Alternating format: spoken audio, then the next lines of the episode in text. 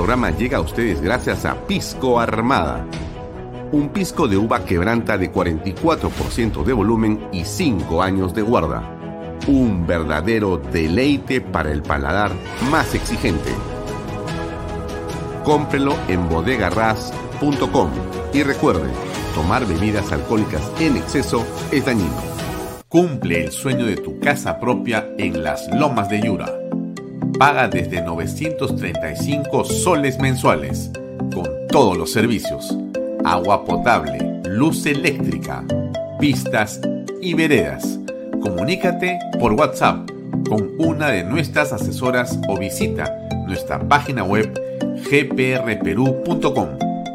Tu familia e inversión cómodas y seguras en las lomas de Yura.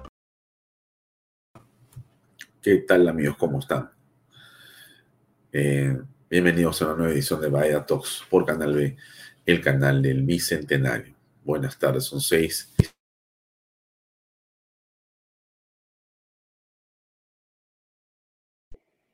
Ahora sí, perdón. Buenas tardes. Bienvenidos a una nueva edición de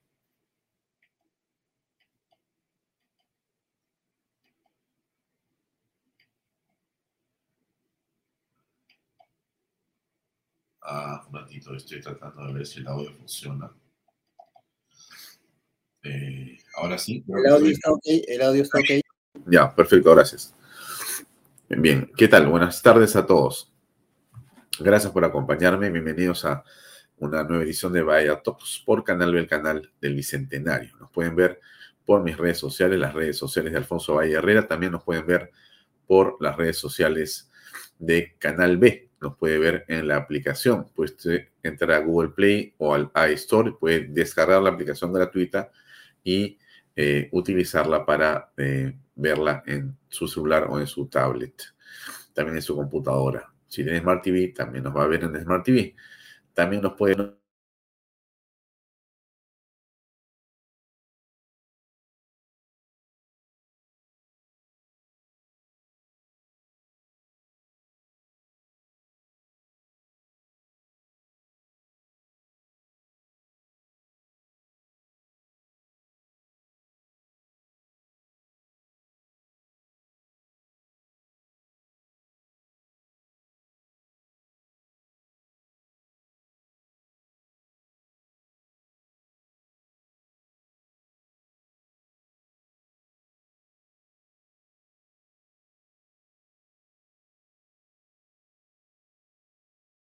Ahora sí.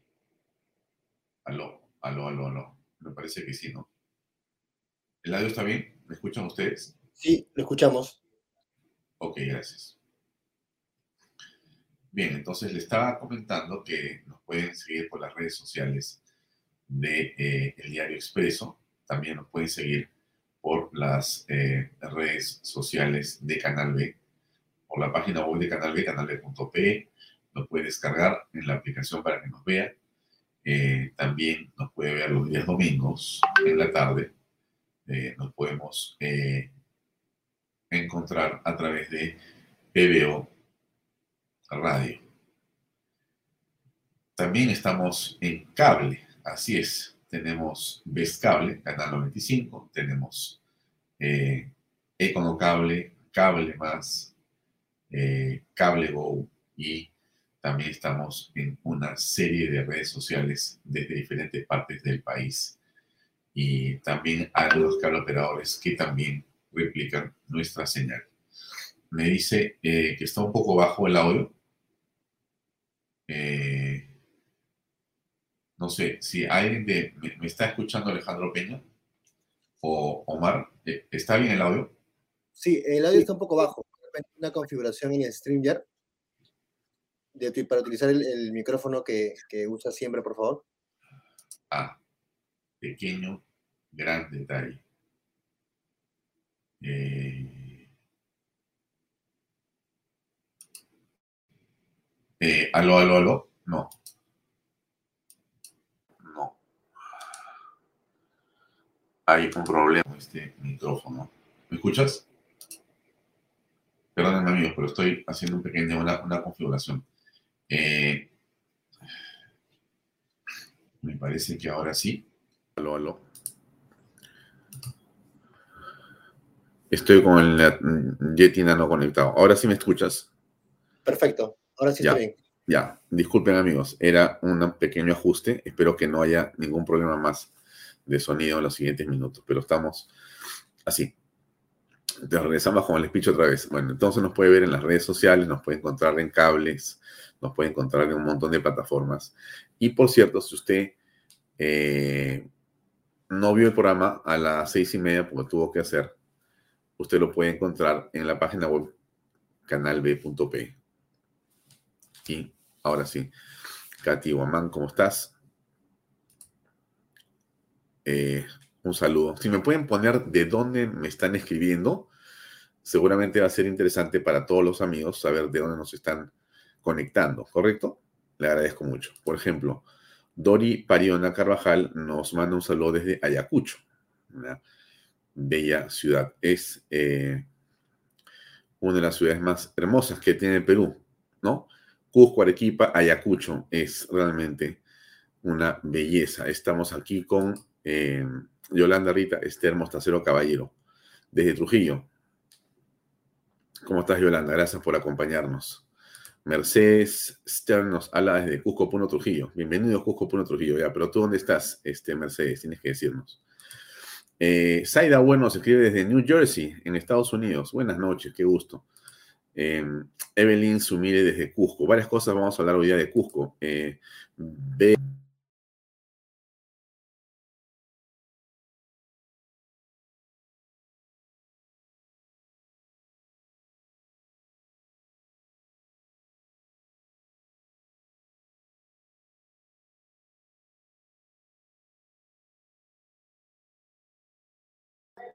Audio, por favor.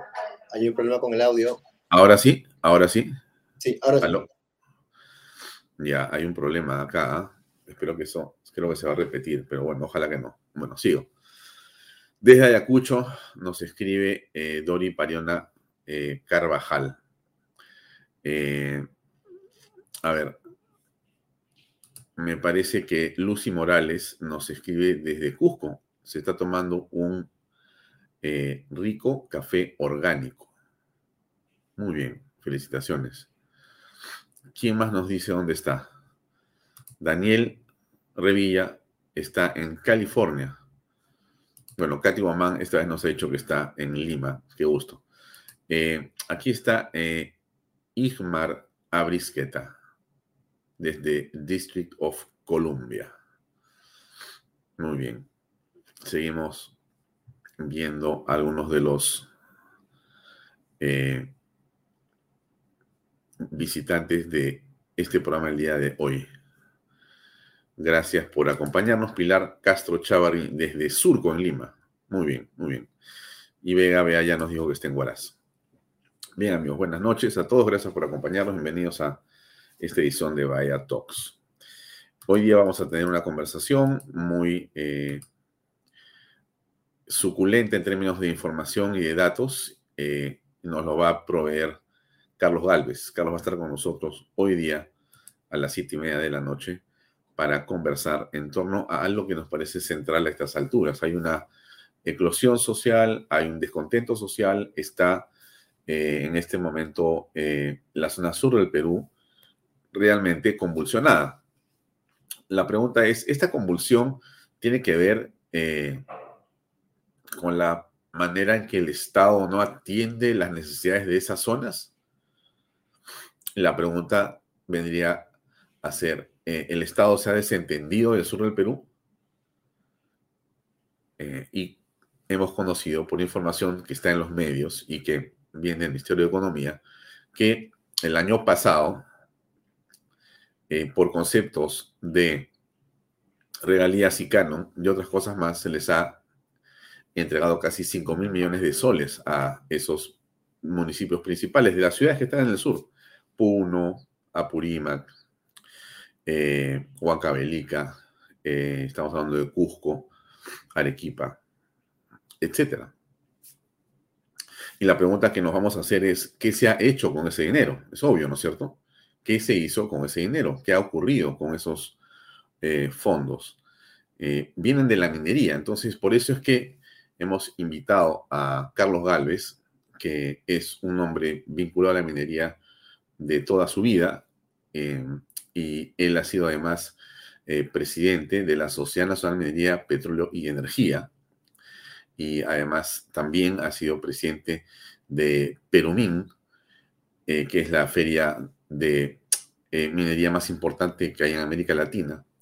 Y es un hombre vinculado al sector minero, por supuesto. Entonces vamos a preguntarle a Carlos eh, qué es lo que piensa de lo que está pasando en el sur, cómo afecta eh, esta convulsión al sector minero, pero también con este dinero enorme, enormes cantidades que ha, digamos, proveído la minería, eh, ¿qué destino ha tenido? Si él sabe que eh, mejoró y quién lo usó mejoró, eh, quizá quién no lo usó, ¿no?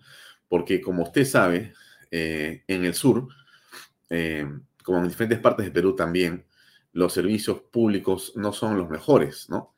En muchas ciudades no hay agua potable 24 horas al día, no hay desagües, no hay sistemas de salud adecuados, no hay vías, autopistas o carreteras o caminos eh, en buena, digamos, en buen estado. Y la pregunta es, ¿por qué si todos los años llegan miles de miles de millones de soles, ¿por qué es que no se puede invertir de manera correcta para esas urgencias?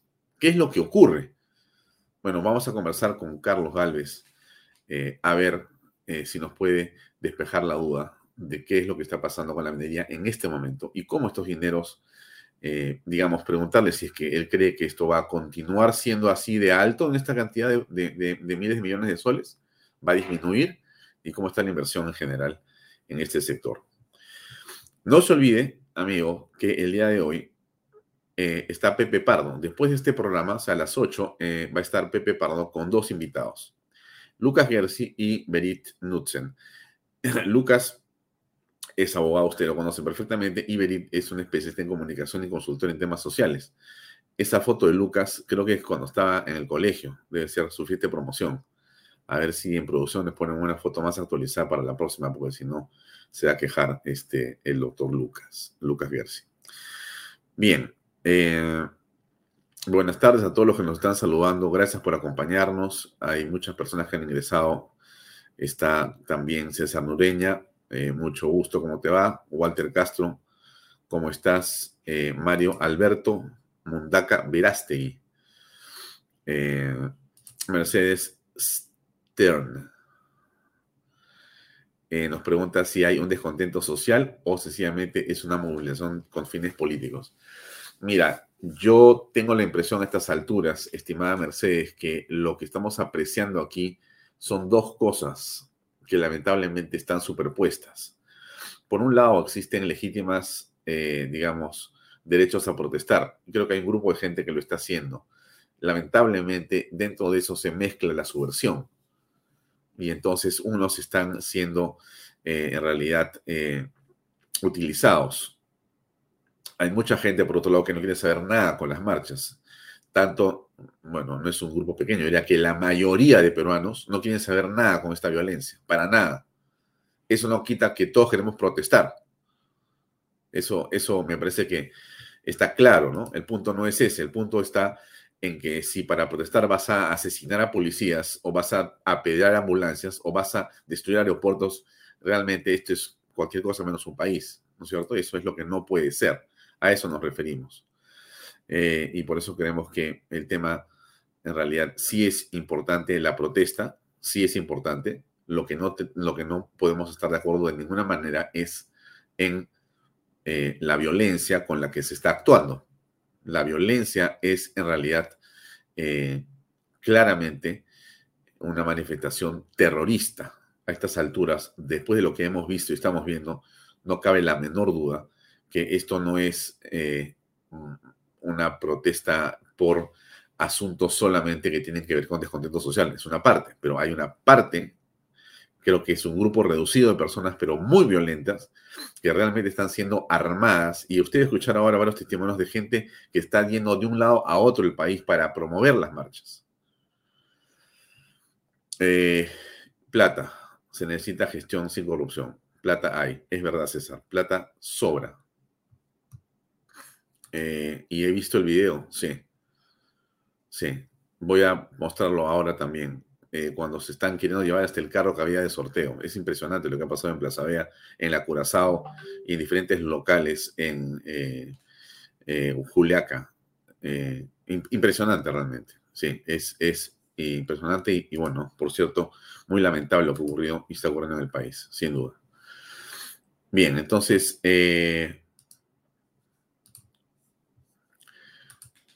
ayer el gabinete de el señor Alberto Tarola obtuvo 73 votos a favor y logró la confianza del Congreso. Bien, esto, estimados amigos, tiene una importancia, yo creo que tiene una enorme importancia. En realidad, es lo más importante que le ha ocurrido a Dina Boluarte, por supuesto. Y es un espaldarazo a su política.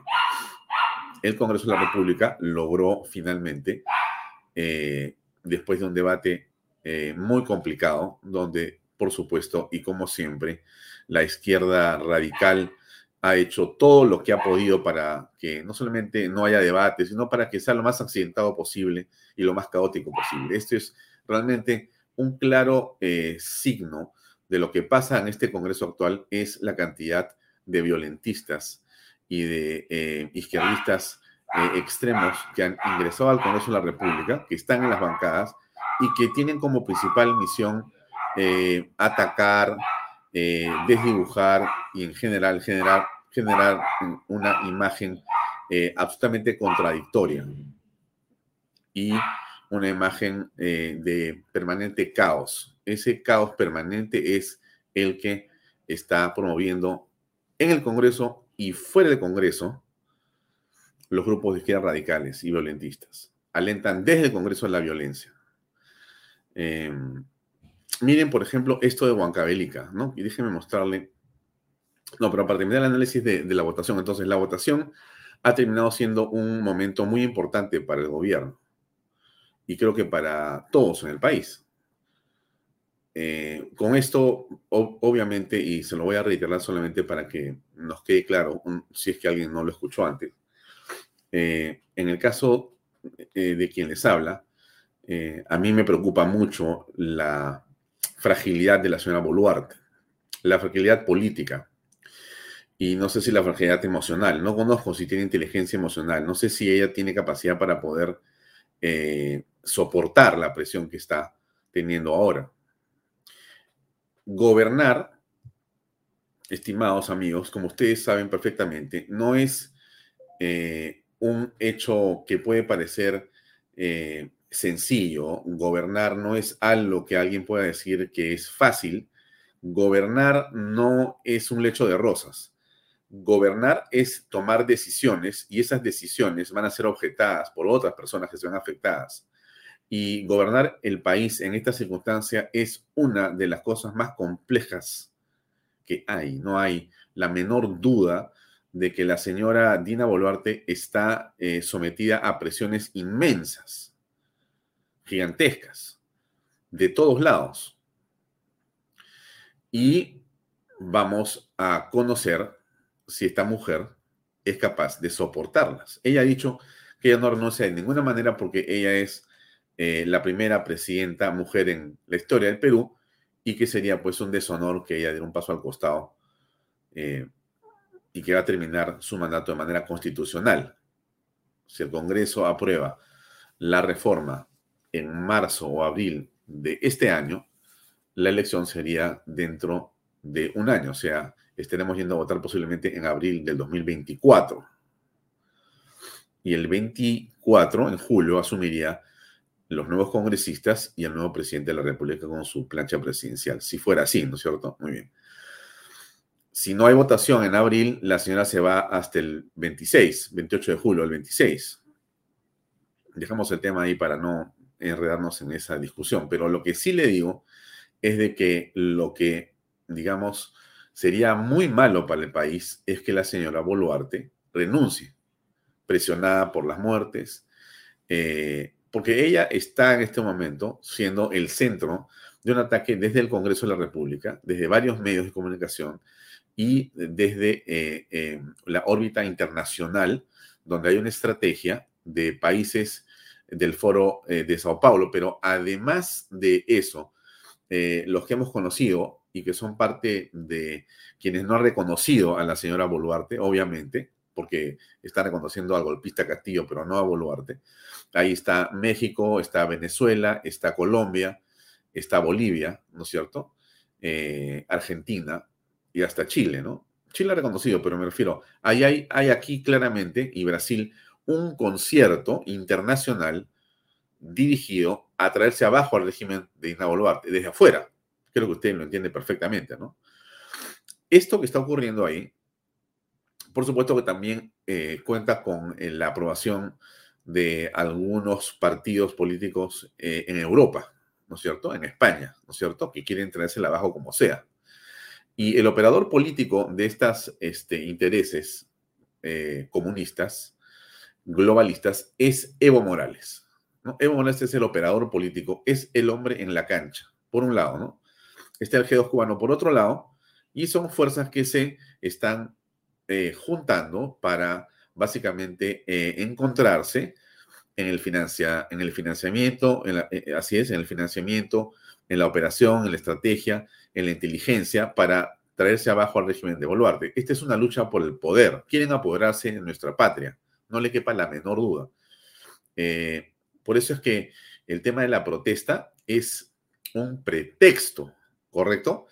Eh, ahí están metidos eh, subversivos, que lo que están buscando es apoderarse de nuestra patria. No hay otra cosa aquí, no tiene nada que ver mm, ni la señora Boluarte, ni la Asamblea Constituyente, ni una nueva constitución. Eso, eso es simplemente un decir, eso es un ah, eslogan que repiten y ese no es el punto. Ese no es el punto porque saben perfectamente que ninguna constitución va a cambiar nada, pues por favor, eso, eso, eso.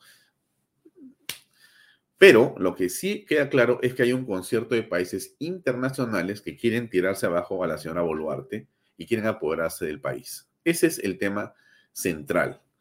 Eh, el Perú, como le he dicho yo a usted, y quiero reiterarlo porque es importante que usted lo tenga claro también, el Perú es un país que resiste, se ha resistido y está resistiendo el embate de estos países, de estas fuerzas foráneas, de estos intereses que están en nuestro continente y que también están fuera del continente.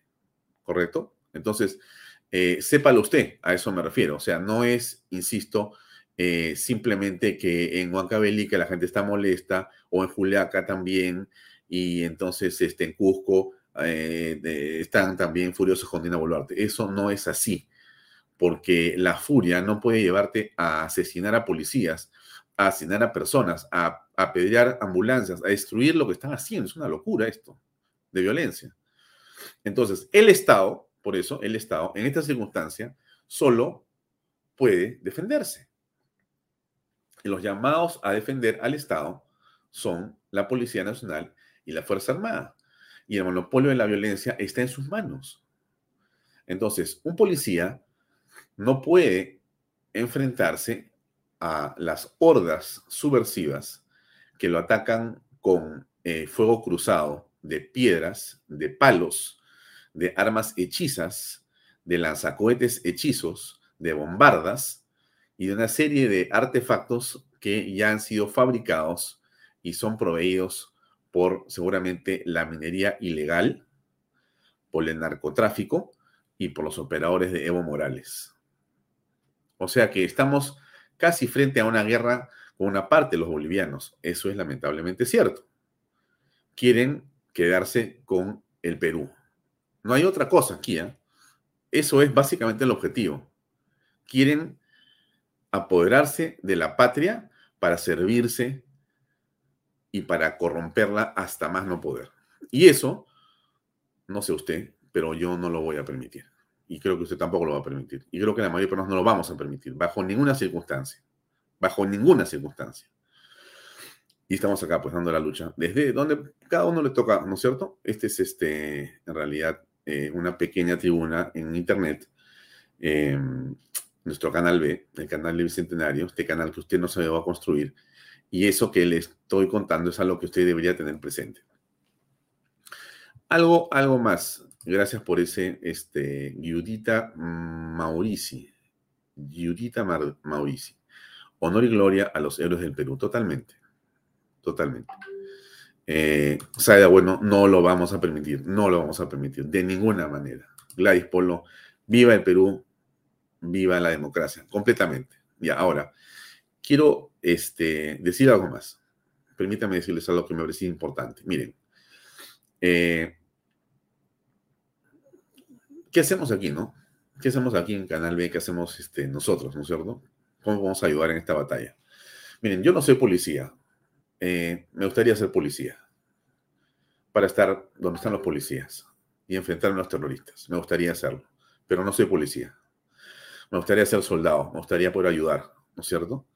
Si la pata lo demanda, pues hará que vestirse y salir a, a luchar. ¿no? Nos corresponde a los peruanos hacer eso, ¿no es cierto? Pero mientras eso todavía no se da, porque no nos han pedido que los civiles nos inscribamos para enfrentarnos a los terroristas, lo que sí podemos hacer desde donde estamos es comprender el fenómeno, ¿me entiende? O sea que este programa en realidad es una manera de luchar contra el terrorismo, se lo digo con toda franqueza. Esta es la manera de enfrentarnos a la violencia, lo que estamos haciendo acá. Cuando yo le explico algunas cosas a usted, cuando pongo los videos, cuando reflexionamos, cuando usted escribe y cuando vemos todo lo que pasa acá y cuando invitamos personas a conversar, estos razonamientos que yo trato de hacer cada noche, lo que estoy tratando, intentando, es que usted de alguna manera también los haga en su casa. Miren, la policía tiene que despejar las vías, ¿correcto? Usted tiene que despejar la mente de los que están obtusos, confundidos, social confundido, social confusos. La policía, la Fuerza Armada, nos dan la tranquilidad y la paz en las calles. Usted nos tiene que dar la paz en su casa. Usted tiene que ser, en realidad, ese ejército en el que nos hemos convertido ahora los peruanos, ¿correcto? Empoderados por las circunstancias para explicar en nuestras casas el fenómeno y para alinear a todos en casa. ¿Con qué se alinea? Nos alineamos con la Constitución, nos alineamos con la Fuerza Armada, con la Policía Nacional, nos alineamos con el Estado de Derecho, nos alineamos con la libertad, con la familia, con la vida. Así es, nos alineamos. ¿Y por qué? Porque esa es la manera en la que vamos a responder a esta crisis. Es lo que tenemos que hacer, estimado señora y señor que ve este programa. Se lo digo con total convicción la manera en la que vamos a triunfar y, vamos a vencer al terrorismo va a ser en nuestras casas también. La policía está haciendo un trabajo extraordinario, realmente heroico. La Fuerza Armada está dándole un soporte muy importante. Todos están trabajando de una u otra manera. El Estado está tratando de protegernos a todos, ¿no es cierto? ¿Qué nos toca a nosotros? Respaldarlos en las redes sociales, ¿no es cierto? Pero en nuestras casas nosotros tenemos que hablar con nuestros hijos, conversar con nuestros familiares, conversar con la gente con la que trabajamos, conversar en general, tener las cosas claras, informarnos en Canal B, en Vaya informarnos y estar claros en lo que está ocurriendo. Tenemos que soportar las cosas buenas que hace el Congreso. Tenemos que criticar las cosas malas que hace el Congreso. Y tenemos que saber diferenciar en el Congreso dónde está lo bueno y dónde está lo malo. No repitamos el Congreso es un desastre. No repitamos eso porque eso no ayuda en esta crisis. Parte del Congreso está mal. Parte del Congreso está bien. Así le digo. Parte del Congreso está bien o muy bien. Parte del Congreso está muy mal hay congresistas específicamente que tienen que desaparecer democráticamente. Y si tienen responsabilidad penal, pues que la fiscalía los investigue y los meta presos, porque no tienen inmunidad. Así como hay un señor que se le acusa que aparentemente habría violado a una eh, señorita, una dama en el Congreso de la República y que está en votación y que no se ha podido votar, en fin, todavía no, no ha pasado. lo que el juez, entiendo, Checkley va a decidir es si va a entrar preventiva. ¿No? O sea, si va a prisión preventiva, pero deje el caso del congresista un recto al costado. Y usted enfóquese en lo que le estoy diciendo. Tiene que usted también reconocer con, o sea, a ver, ¿por qué? ¿Qué, nos, ¿Qué tenemos que hacer? Estar pendientes de la política. O sea, eso que a mí no me interesa en la política, que no puedo verlo porque estoy ocupado trabajando, me, me tensa, me, me, pone de mal humor. Este, en realidad, este, prefiero eh, ver eh, History Channel o, ver Netflix o, o, ver TikTok. No, no, o sea, no seamos como la avestruz, amigos. Lo peor que nos puede pasar y vamos a perder la patria si algunas personas consideran que lo que tienen que hacer en esta crisis es meter la cabeza en un hueco y no ver la realidad. No, eso no es lo que hay que hacer. Lo que hay que hacer es levantar la cabeza, escuchar, leer, comprender y repetir. No hay otra manera. La única manera que tenemos de salir de esta crisis es apoyas a la Fuerza Armada, la Policía Nacional y en tu casa, comprendiendo antes el proceso y lo que está bien y lo que está mal, ¿no es cierto? te ordenas, te alineas y alineas a todos en la casa. Y alineas a tus amigos. Y entonces así vamos a triunfar. Así vamos a prevalecer. O sea, los buenos somos más en el Perú. No lo dude ni siquiera. No lo dude. No, tenga temor. No lo dude, por favor. En el Perú somos más los trabajadores, los creativos, los que tenemos capacidad para, para tener resiliencia. Así es. Y no se olvide algo más. Ahí termino este speech ya. Este, no se olvide que una vez vencimos al terrorismo, lo vencimos. El pueblo peruano, el pueblo peruano venció al terrorismo. Vencimos al terror, lo derrotamos. Lo hizo también la Fuerza Armada y la Policía Nacional, pero no cabe duda que fueron los peruanos mismos los que tomamos la decisión de exterminarlos y lo logramos. Entonces, esté segura, señora y señor, donde sea que esté, en Estados Unidos, en Japón, en Australia, a la hora que me vea, no tenga la menor duda que esta vez el Perú democrático, el Perú trabajador, el Perú sano va a prevalecer sobre la violencia. De todas maneras, no nos van a derrotar. Vamos a ganar y vamos a seguir progresando y nuestra patria volverá a ser un ejemplo mundial. Se lo digo así, en la economía, en el orden y en la democracia en la libertad, y en la vida y en la familia. Vamos a hacer un ejemplo. Nos va a costar trabajo, pero tenemos que caminar por ese sendero donde estemos nosotros comprometidos, pero tenemos que explicarle a todos el proceso. Si no hacemos eso, entonces sí estamos complicados. Entonces, nada primero, primero, nada de echarse a llorar, ni a decir que Perú no se puede, que mira cómo cómo pasa esto acá, que qué horrible está Juliaca, que qué horrible está Cusco, que esto es imposible, que ya yo entiendo que hay dolor, entiendo que hay pérdidas económicas, entiendo que hay mucha tensión. Pero acá hay dos caminos, pues. Así, así se lo digo. O le sale a usted lo heroico, ¿no es cierto? Y se pone la camiseta bien puesta del Perú y salimos adelante, o entregarles la llave de su casa a Bermejo, pues y compañía. No, no es cierto. Yo no. Yo no pienso hacerlo, pero bajo ninguna circunstancia. Yo aquí no me saca nadie. Entonces, como no estoy dispuesto a retroceder un centímetro, y más bien estoy dispuesto a que prevalezca lo que le he dicho, entonces voy a hacer todo lo que esté en mis manos y le pido a usted que lo haga. No pierda un minuto. No deje de hablar con las personas que le digo comience por su familia y toda la gente que esté en su casa tiene que estar alineada con estas cosas. No hay otra manera. Después discutimos si es este o el otro candidato. Eso es otra cosa. En democracia todos nos peleamos, pero frente al terror todos tenemos que estar unidos y todos tenemos que estar alineados. Frente al terror no hay nada, nada, nada que negociar, nada que discutir. Solamente o se ponen a derecho o respeta la propiedad privada y pública o tendrá que actuar la policía y la Fuerza Armada con todo el peso que ellos tienen que desplegar. Así son las cosas. Bien.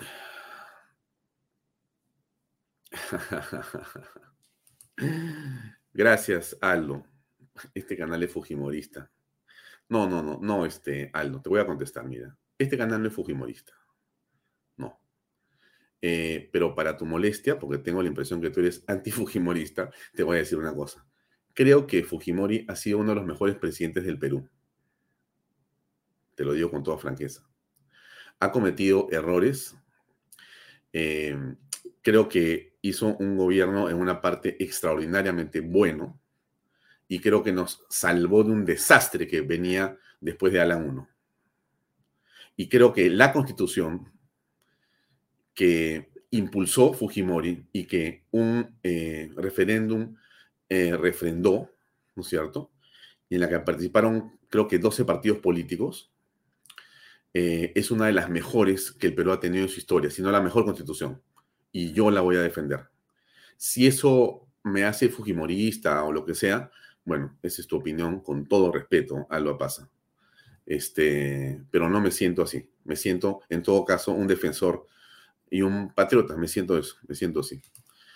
Eh, los infiltrado. Muy bien. Eh, sí, pero más allá que, que, que digamos, este, Fuji limpió la porquería terrorista. Sí, sí, sí, sí, sí. Y, Esther también coincidió, hizo un gran gobierno. Claro que sí, por supuesto que sí. Pero en fin, dejemos a, Alberto Fujimori y concentremos en, estas imágenes ahora que le voy a mostrar. Bien, entonces miren, esto es Juliaca, el aeropuerto de Juliaca. Ya, ese es el aeropuerto de Juliaca. Déjenme ponerle acá el aeropuerto de Juliaca. Miren, miren usted cómo es, ¿ah? le dicen a la gente, no vayan al aeropuerto. No vayan al aeropuerto. ¿Y qué hace esta gente? Va al aeropuerto.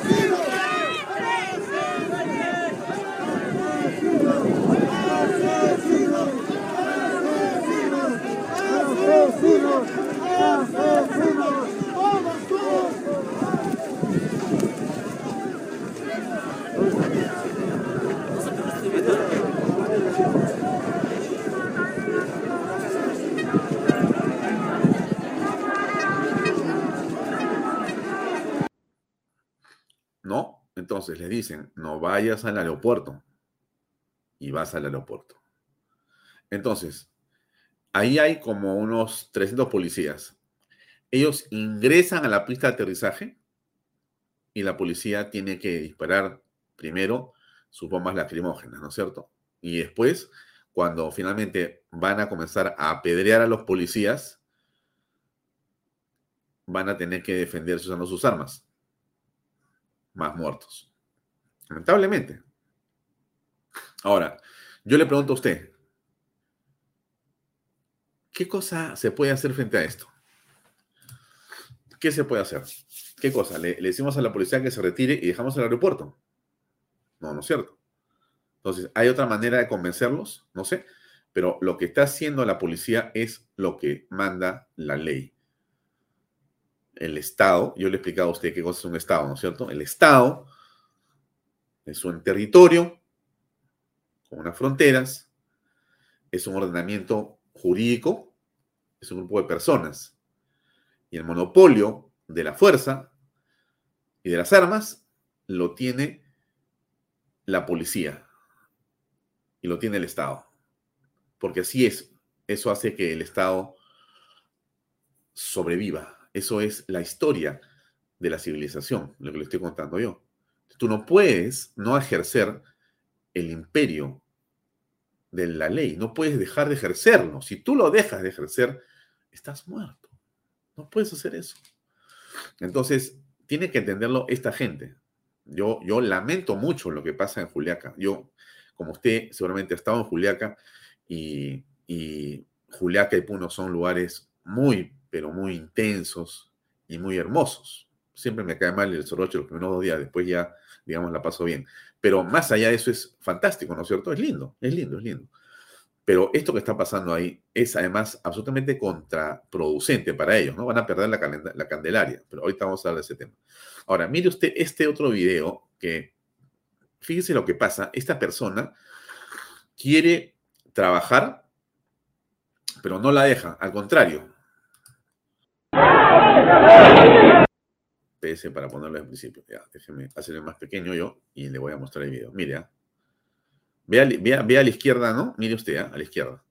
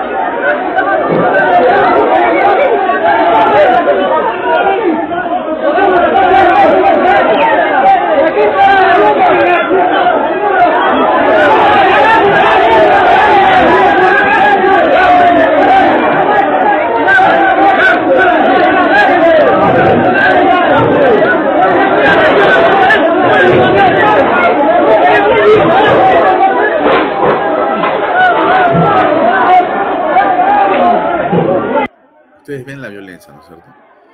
Ese pobre comerciante está llevando y ¿qué le tiran? La carretilla, sus cosas, lo golpean, lo insultan, porque él quiere trabajar y no quiere plegarse a la marcha. Es terrible lo que está ocurriendo en el país. Los asustan. El pueblo contra el pueblo de terror. Eso es lo que dice Katy Guamán. Es verdad, Katy.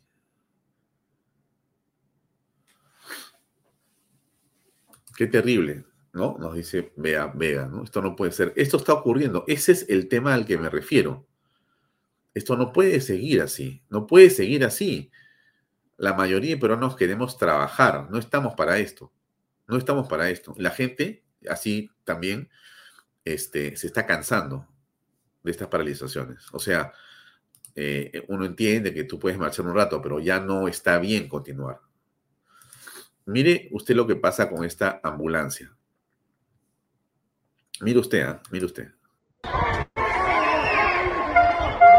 Ve la ambulancia al fondo, ¿no es cierto?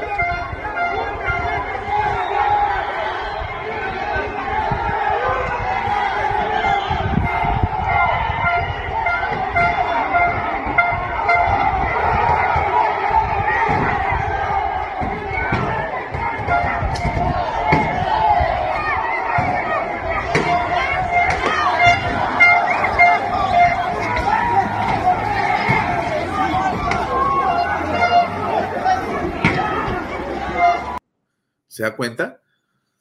O sea, es una ambulancia, por Dios, una ambulancia que tiene personas adentro heridas. No es un carro que lleva armas. Es una ambulancia con, una enfermera, con un doctor, con gente que está ayudando a otra persona que no se muera. Y le tiran piedras y la quieren incendiar. O sea, al fondo está la policía que viene corriendo, ¿no? Y menos mal que ha llegado, porque si no, este, es terrible, terrible lo que está ocurriendo. Entonces, esto no se puede, bajo ninguna circunstancia, eh, avalar o, nada, ¿no? Mire usted lo que dice el fiscal de prevención del delito sobre los heridos. ¿eh? Por parte, no tengo conocimiento todavía, no, puedo afirmar ni negar, pero por parte de los civiles no, hay, no me ha reportado todavía heridos. No, no me ha reportado heridos. Tenemos ahorita siete policías heridos, uno muy grave, tiene un TEG en el céfalo craneano izquierdo con derrame interno que requiere una craneotomía ahorita. ¿Dónde está siendo atendido este En el regional, en, el hospital regional de Cusco. Ha sido evacuado de emergencia. Ah. Hay siete, siete, siete eh, policías heridos. Eh, realmente es impresionante impresionante, ¿no? Ahora, eh, esto es lo que estaba pasando en Cusco, si no me equivoco. Mire usted. Están llegando con fuerza.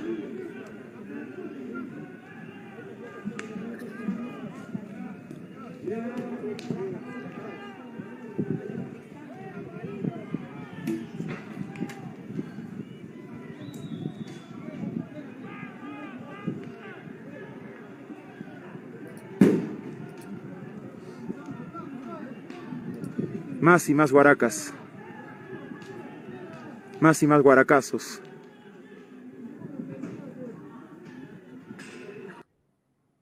Un guaracazo con una piedra a usted le parte la cabeza. Sin duda. estaría siendo utilizado para albergar a manifestantes. Ya se ha dado cuenta la Fiscalía Anticorrupción por peculado de uso. ¿Ya? Porque esa gente, mucha gente se ha, dormido, ha ligado vías alcohólicas, si usted pasa por ahí va a ser... ¿Quién lo ha autorizado, doctor? La Fiscalía Anticorrupción va a tomar las acciones correspondientes, como corresponde con todo el peso de la ley. Porque Está hablando el fiscal de que las personas que han llegado de otras provincias se han alojado en el estadio. El estadio de Cusco ha sido abierto, se les ha dado posada a los subversivos. ¿Puede usted creer eso? Eso que quien haya dado la reacción va a tener que responder ante el fiscal de corrupción, porque eso es, especulado de uso.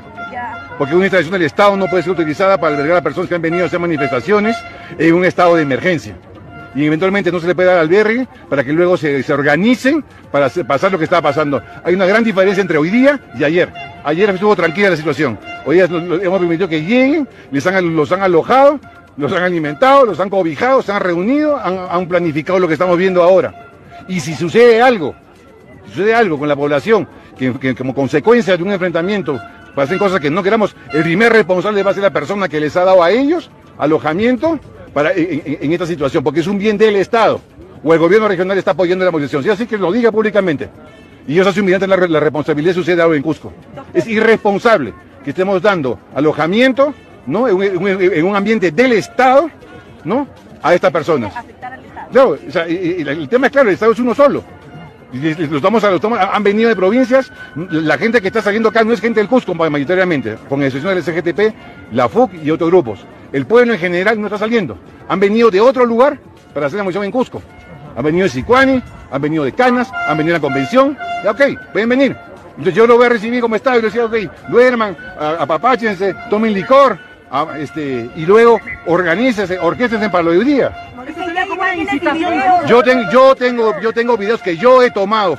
Yo con mi carro me he cuadrado en la puerta del gobierno regional de la, del, Yo he visto cómo han ingresado bebidas alcohólicas. Yo he dado cuenta de Fiscalía de Corrupción. yo mismo he dado cuenta de Fiscalía de Corrupción. Ellos van a proceder conforme a la ley. Ellos tienen que ir con todo el peso de la ley porque eso no se puede permitir. Es una propiedad del Estado. Y eso no puede ser. Ni siquiera por un tema humanitario, porque no han venido por temas humanitarios, han venido a hacer manifestaciones, personas de provincias al Cusco. O sea, ese lugar se ha utilizado. Se ha utilizado el Estado. Yo tengo videos, yo tengo videos. Yo he levantado un acta, yo mismo he levantado. Ahora, hay fines políticos subalternos, claro, porque el gobernador de Cusco quiere ganar a Río Revuelto. Financia, facilita, logísticamente permite, porque seguramente le han ofrecido algo. Y en el desorden, ¿qué estará haciendo con el municipio o con el gobierno regional? Porque usted sabe que cuando ¿no? Este, ocurren estos hechos, el Estado sigue funcionando, se siguen asignando presupuestos, pero la gente está más ocupada básicamente en la violencia. La violencia es un excelente distractivo para que los corruptos se roben la plata de los municipios y los gobiernos regionales. Entonces, eso también hay que tenerlo presente.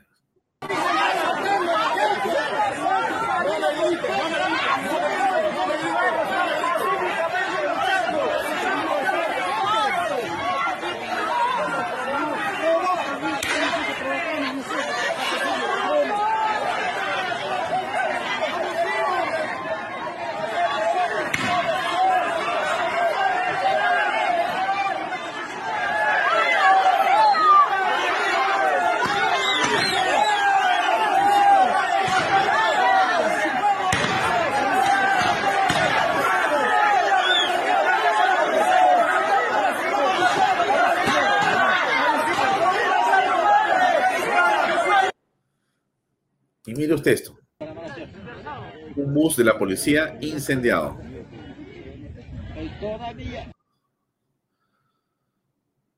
Ya, todo esto que estamos viendo no puede ser, pues, amigos, una protesta, pues. Aquí estamos ya, en realidad, viendo otras cosas.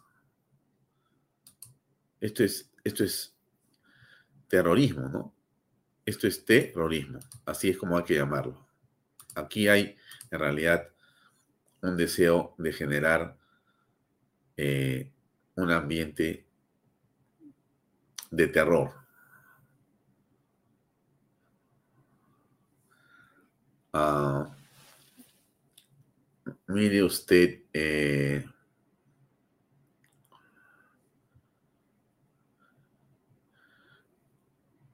lo que pasa con el turismo.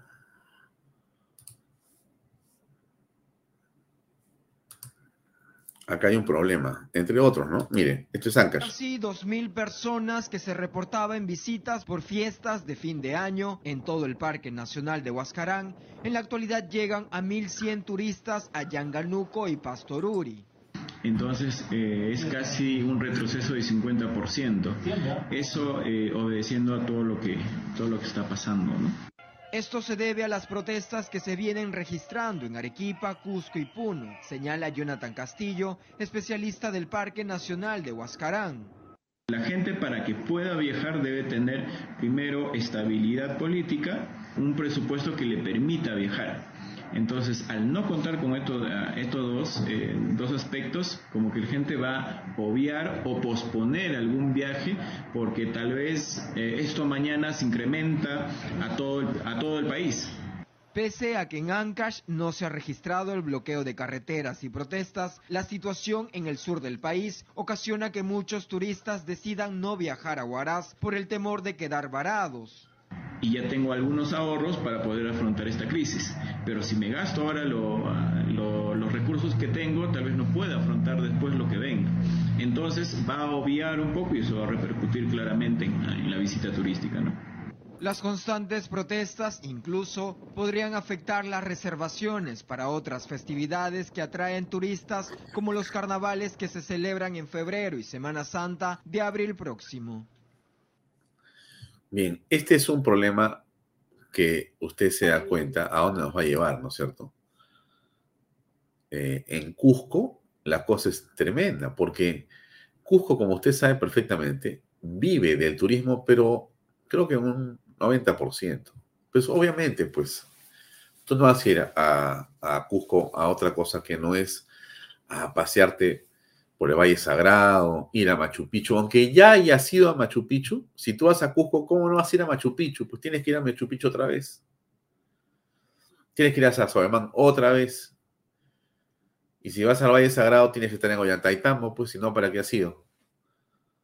Entonces, todo eso, y tienes que tomarte tu tren, pues no es cierto. Ya te tomas el tren, o te vas de Ollantaytambo, o de, de la estación de ahí te vas a Cusco, o a, perdón, a este Machu Picchu o haces el, viaje desde eh, Cusco, en fin, como quieres que, como quieres que sea, ¿no? Cusco es básicamente turístico. Y llegan cualquier cantidad de aviones de día y de noche llenos de turistas. Eso está así. Cero. Cero.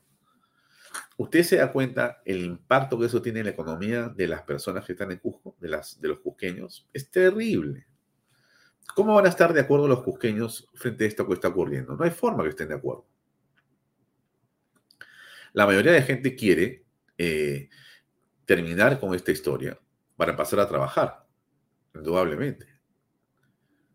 La paz es indispensable, indispensable, no es una posibilidad, es o hay paz o hay paz, no hay otra manera.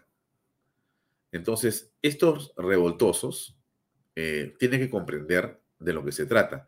Insisto, la protesta, bienvenida, no la violencia. Mire usted.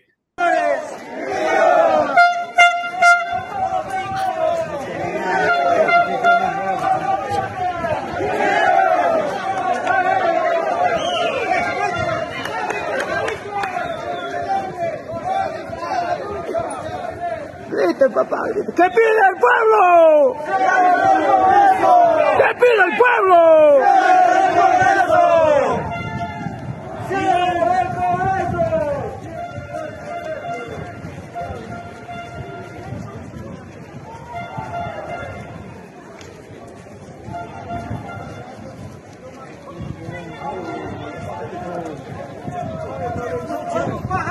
Canten, papá, canten.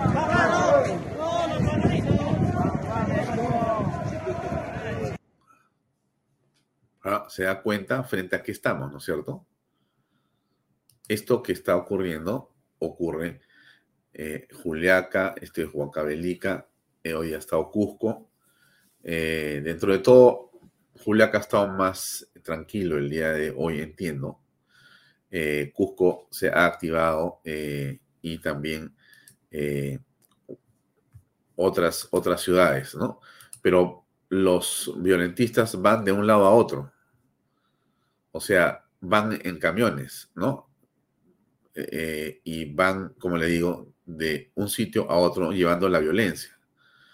Tiene que actuar eh, de manera inmediata la Fuerza Armada y Policía Nacional para justamente eh, evitar esos desplazamientos. Llegan con guaracas, llegan con una serie de artefactos eh, que tienen como la única, digamos, finalidad de atacar y de asesinar a la policía.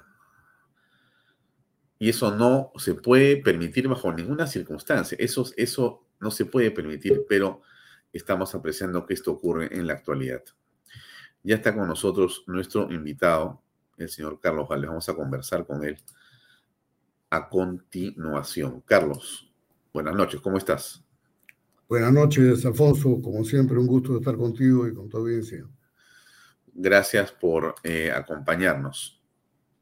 Carlos, eh, yo te pediría para comenzar conocer cuál es tu opinión de lo que ha ocurrido eh, en esta escalada de violencia última, ¿no? Porque esto comienza después del golpe de Pedro Castillo, ¿no? O sea, a partir del 7, esta, digamos, frase del señor Aníbal Torres, correrán ríos de sangre, se ha hecho realidad, ¿no? La frase se ha convertido en realidad.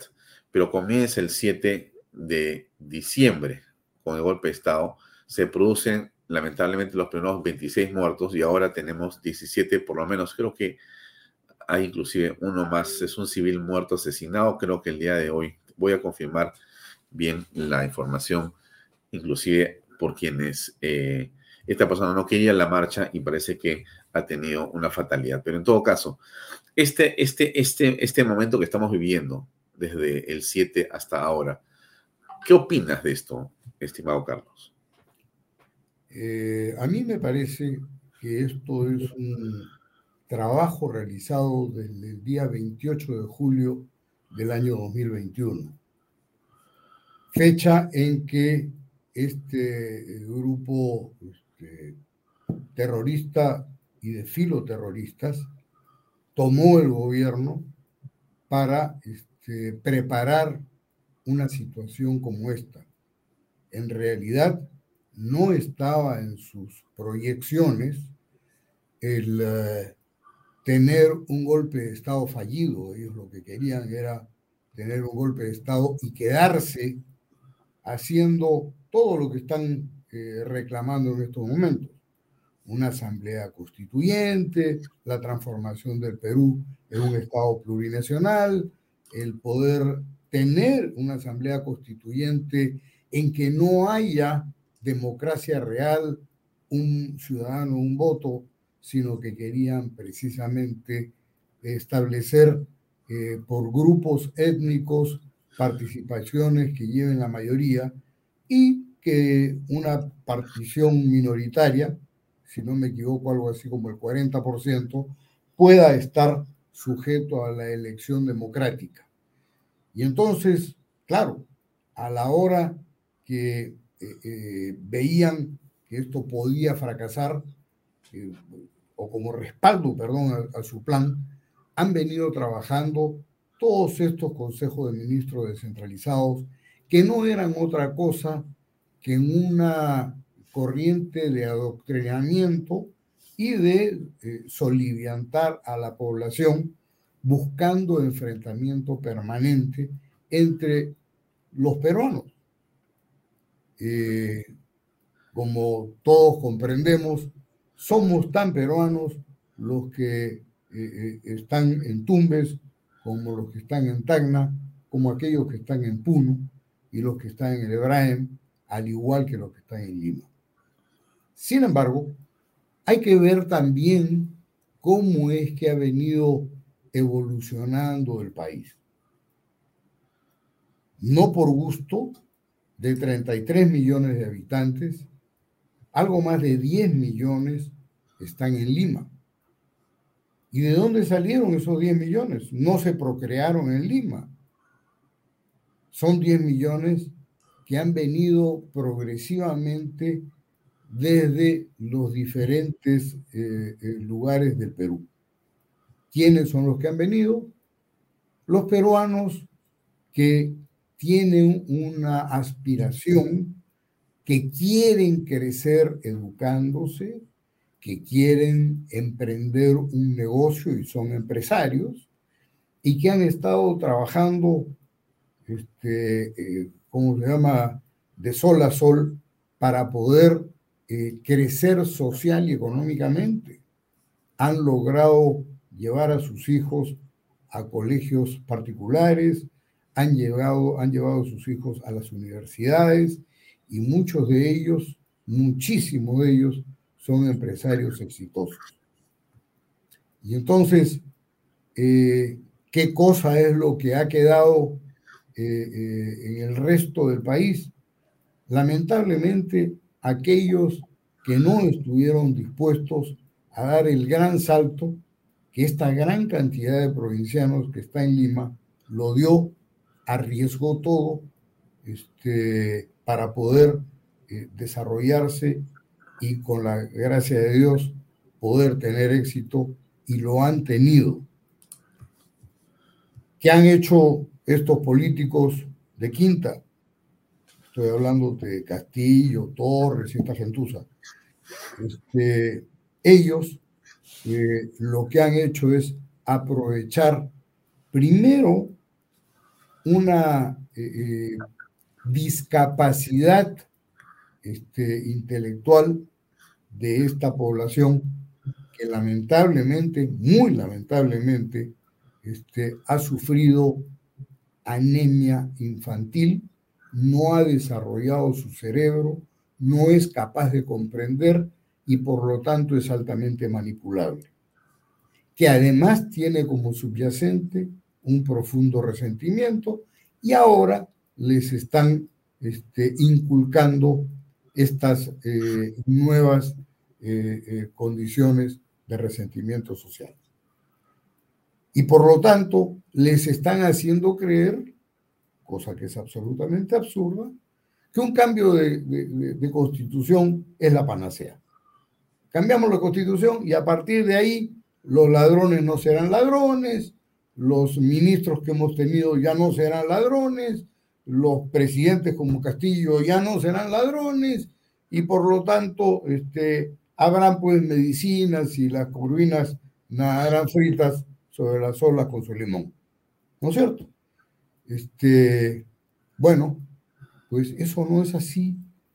La historia universal demuestra que solo los pueblos que se esfuerzan, que trabajan, que se educan y que se parten la espalda todos los días, son los que se desarrollan, este, crecen y son exitosos.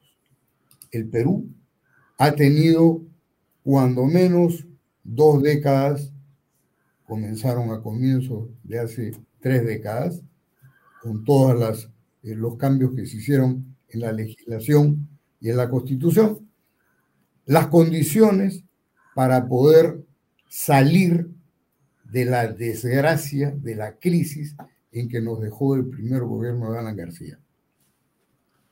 Y tenemos múltiples condiciones que están precisamente escritas en la Constitución del año 93.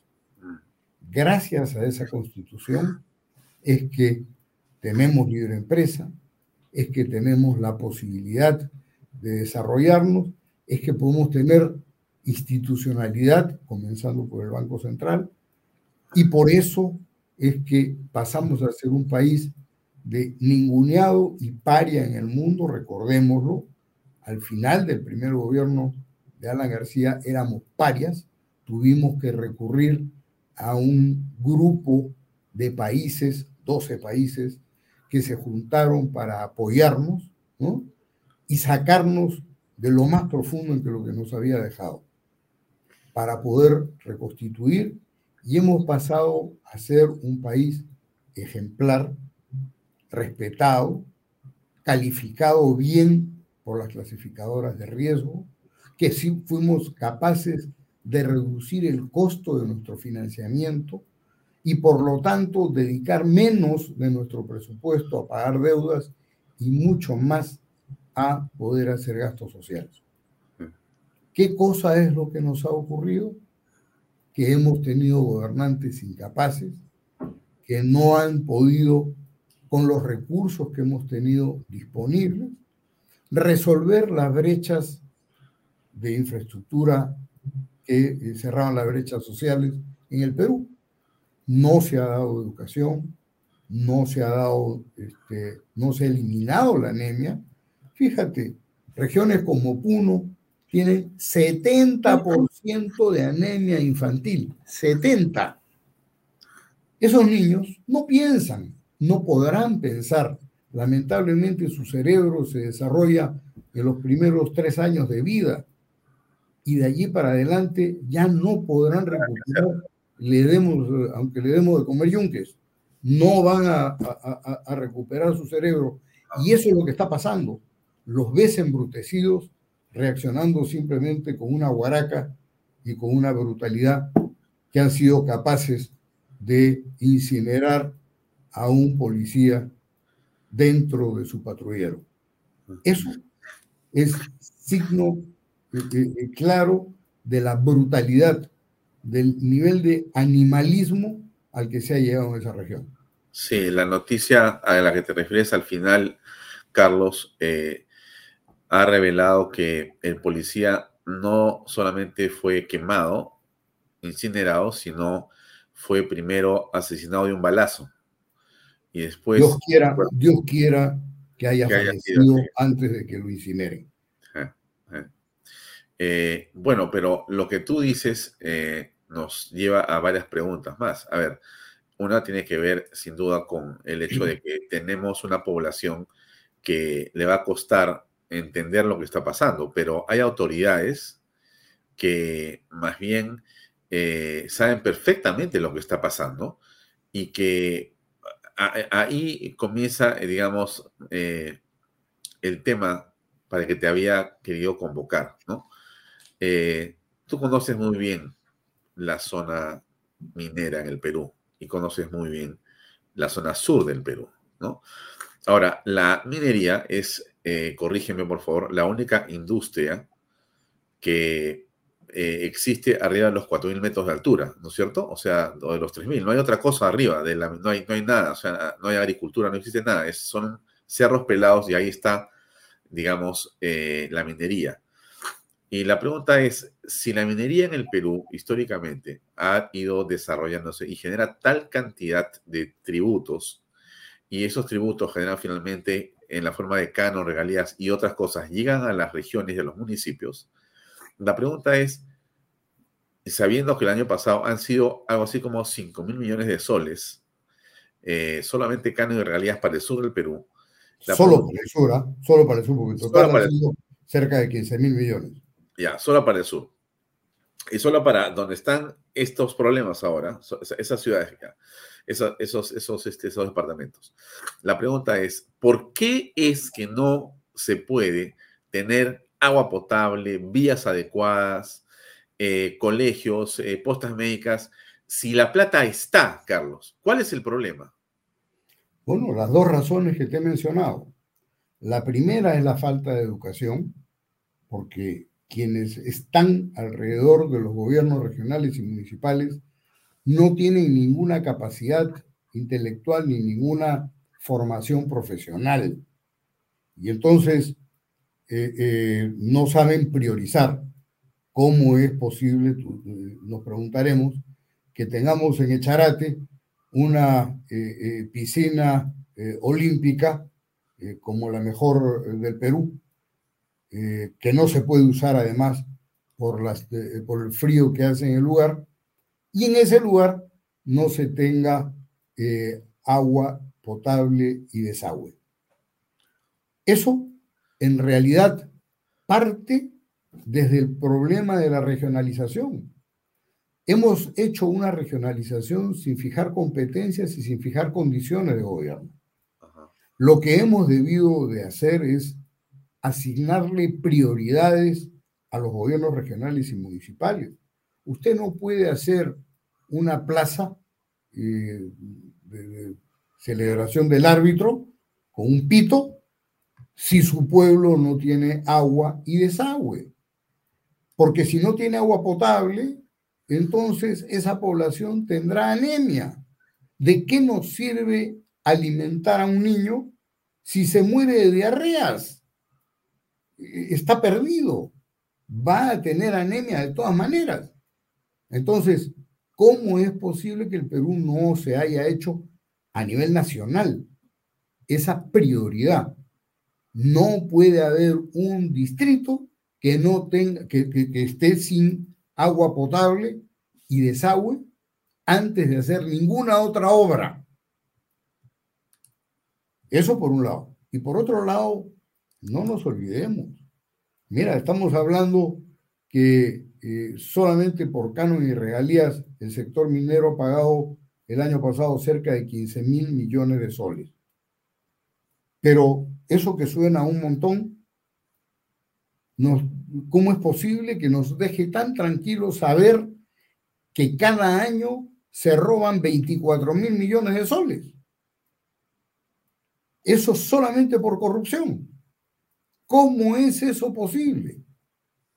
Eso pasa en las narices no solo de la Contraloría, del Congreso que tiene el rol fiscalizador, yo no sé qué tantas vueltas se dan una semana al mes este, eh, en representación si no son capaces de representar a su población ante la corrupción, si no son capaces de denunciar y meter preso al gobernador regional o al alcalde provincial o distrital. ¿Cómo es posible que tengamos más de 1.800 distritos, o 1.700 y algo distritos, de los cuales mil de ellos no llegan siquiera con su propia recaudación a pagar los gastos de la burocracia que tienen. ¿Cómo es eso posible? Si no les alcanza para pagar la planilla de su distrito, ¿para qué tienen eso? Debieran tener un gerente puesto por el alcalde provincial y que tenga que haya pasado por servir y que tenga las capacidades para poder gerenciar. Esto es un tema de gerencia. Aquí no hay mucha política que hacer. Agua potable, desagua, luz eléctrica, que tenga sus postas médicas y sus colegios. Y por supuesto, que los maestros no sean gente como Castillo, que no sabe ni leer ni escribir, y que van a adoctrinar gente en lugar de educar. Que sean verdaderos maestros. Ahora, eh, el dinero que en este momento reciben los gobiernos regionales y las municipalidades, eh, no hay cómo pueda ser auditado o eh, supervisado por la población o por un ente que no sea la población, dado que la población, después de lo que estás haciendo énfasis tú, que es en la alimentación deficiente que han tenido ya y que están teniendo inclusive ahora, eh, entonces, ¿no hay una manera que se pueda ordenar esto mejor para que realmente se haga lo que se tiene que hacer con esos fondos? Es que esto es una cadena. Eh, eh, ¿Dónde comienza la cadena? ¿Cuál es el primer eslabón? El primer eslabón es que tenemos, tenemos que ser conscientes que tenemos un país que vive en la ilegalidad. Mira tú, tenemos por ingresos de economía ilegal 6.650 millones de dólares. 6.650 millones de dólares, este, déjame, déjame ponerlo este, en soles, del día de hoy, eh, estamos hablando de 26 mil millones de soles. Eso es nuestra economía ilegal. 26 mil millones de soles. ¿Y a dónde está eso? Eso está precisamente en toda la periferia, todo lo que no es Lima, este, o sea, está en Puno, está en Cusco, está en, Madre de Dios, está en la parte de la selva, este, de Cajamarca, etcétera, qué sé yo. Todo eso viene manejado entre minería ilegal, trata de personas, tráfico de drogas, solamente por mencionar los tres primeros, ¿no? Aparte de la tala ilegal que empieza ya por debajo de los mil millones de, dólares al año. Pero cada uno de estos maneja entre mil y mil ochocientos millones de dólares por año. Entonces, ¿quiénes son los que llegan a ser alcalde o regidores o gobernadores regionales? Población financiada por esta corrupción, por esto. Mira, cuando uno revisa el Perú y uno se puede dar cuenta que en Lima hay 3.800 habitantes por kilómetro cuadrado. ¿Sabes tú cuántos habitantes por kilómetro cuadrado de fuera de Lima? No. 18. 18. Entonces, qué curioso, los más emprendedores, los que quieren este, dar el salto, se han venido a Lima, les ha costado sangre, sudor y lágrimas, y están logrando los éxitos que querían. ¿Y quiénes se quedaron? Se quedaron precisamente los más ineptos, los que menos hambre tenían de, de crecimiento, los más conformistas, pero por supuesto los más corruptos. Y entonces, aquí es donde tienen que empezar a mirarse las soluciones. No es posible que tengamos eh, grupos políticos regionales financiados de la manera que se financian. En el Perú, por ejemplo, está prohibido el financiamiento privado de los partidos políticos. Eso no se puede. sí, pero sí lo puede hacer el narcotráfico y la minería ilegal. Así es. Anda tú, dile a estos que están manejando estos 6.650 millones de dólares que ellos no van a financiar un alcalde, un congresista. Todos estos niños que tienes acá, ¿de dónde salieron? Claro, por supuesto que sí. Y entonces, eh, ¿y por qué es que siguen votando en contra, este, incluso de desaforar a un violador en el Congreso? Porque están pagados. Así de claro. Pero, pero hemos fallado en la educación porque no hemos inculcado valores morales. A los niños no les han enseñado educación cívica. Te aseguro que tienes, y, te eh, eh, comprometo, haz una encuesta a nivel de profesionales graduados. A ver cuántos han leído la Constitución. Ah. Y no saben ni cuáles son sus derechos, ni sus obligaciones, ni cómo está estructurado el Estado. Y después quieren cambiar la constitución. ¿Cómo es posible? Claro, quieren cerrar el Congreso, dicen, ¿no? Pero quieren cerrar el Congreso, pero cerrar el Congreso es cerrarse a sí mismos. Tienes que tener presente que el Congreso, nos guste o no, es la representación del pueblo peruano. Así es es la imagen del pueblo peruano. Es difícil tener esperanza o tú tienes esperanza.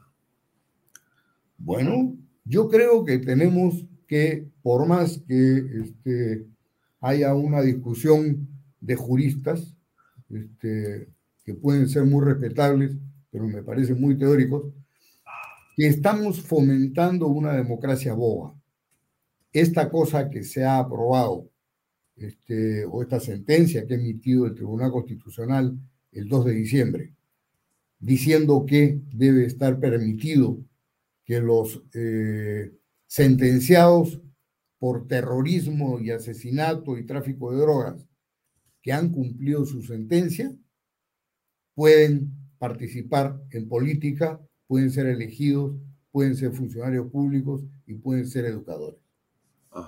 Eso, eso es inaceptable. Y es inaceptable y, vamos a tener que trabajar en demostrar por qué es inaceptable. Esta gente debía haber tenido cadena perpetua y el hecho que hayan cumplido una sentencia de 15, 20, 30 años no lo rehabilitó. Y si no, tendrían que dar una prueba de que han sido rehabilitados. Y no van a ser capaces de demostrar que han sido rehabilitados. Ah. Pero el Tribunal eh, Constitucional ha dicho que pueden ser elegidos. Sí, y yo creo que es un grave error y seguro que muchos abogados me dirán que yo estoy equivocado. Pero claro, yo he llegado a la conclusión que las leyes no tienen nada que ver con la lógica. Entonces ahí comienzan los problemas. Ya, pero, pero entonces la pregunta sería, ¿cómo salimos de esto? Eh, a ver, la derecha tiene que tener un candidato, ¿no? Me imagino, ¿no? ¿Tú cómo ves eso?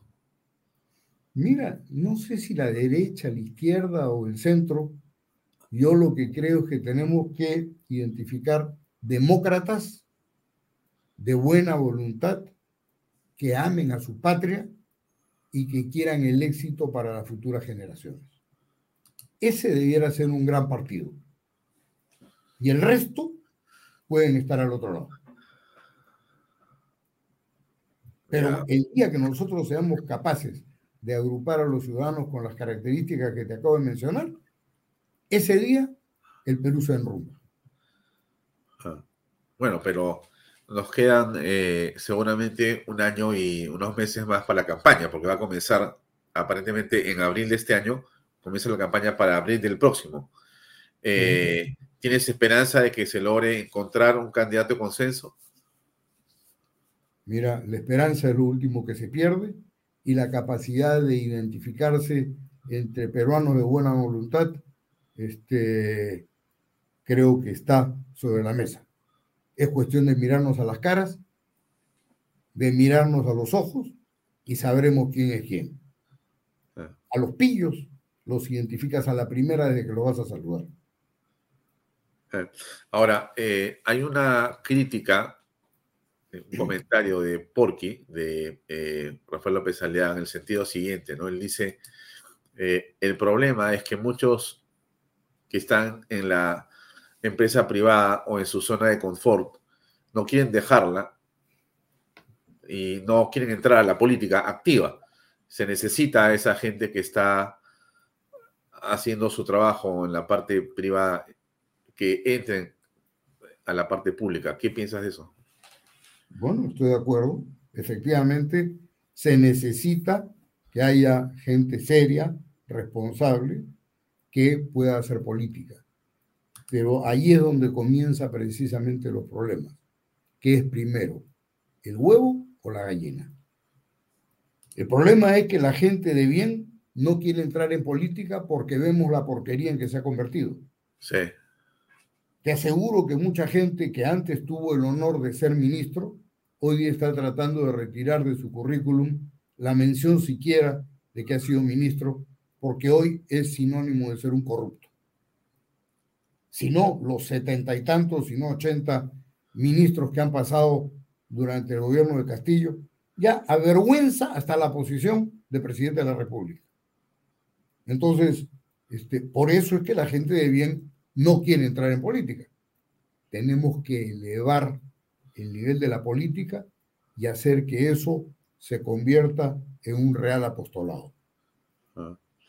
Eh, bueno, eh, lo que hemos visto sí son egos descomunales, ¿no?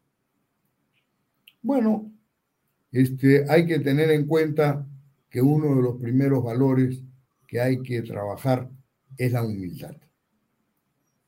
No tienes por qué ser la prima dona, lo que tienes que ser es un buen eh, peón y aportar desde el lugar que nos toque al desarrollo y crecimiento del Perú, porque al final lo estamos haciendo no por nosotros. ¿Tú crees que un individuo como yo, de 70 años, está pensando en que se va a ganar algo?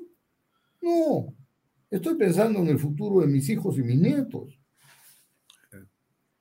El resto, ¿qué me importa?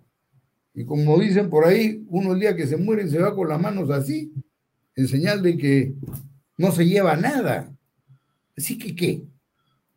Acá lo que tenemos que hacer es trabajar por el futuro, por nuestras generaciones futuras. Sí. Muy bien.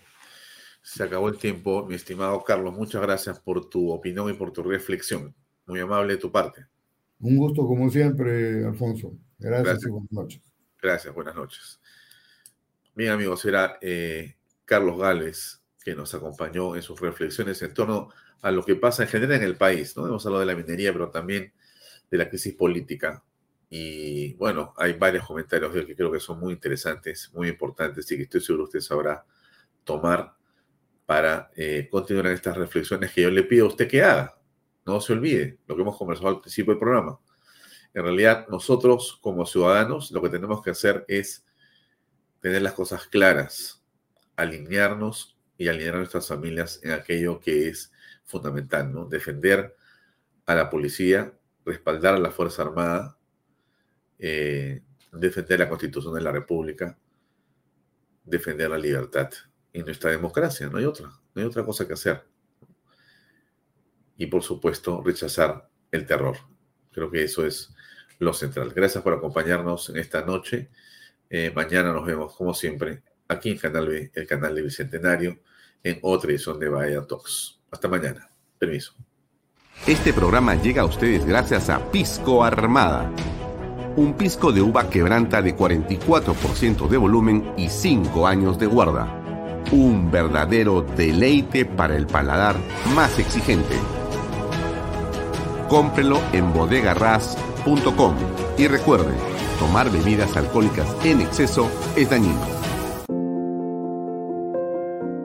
Lomas de Yura estamos muy contentos de haber cumplido con el sueño de muchas familias peruanas, por lo siguiente. Porque nuestros hijos tienen zonas seguras de esparcimiento y recreación. Porque gracias a los bonos de techo propio y nuevo crédito Mi Vivienda pagamos cuotas más bajas que las de un alquiler. Porque gracias al convenio con Fovipol tenemos la tasa más baja a nivel nacional.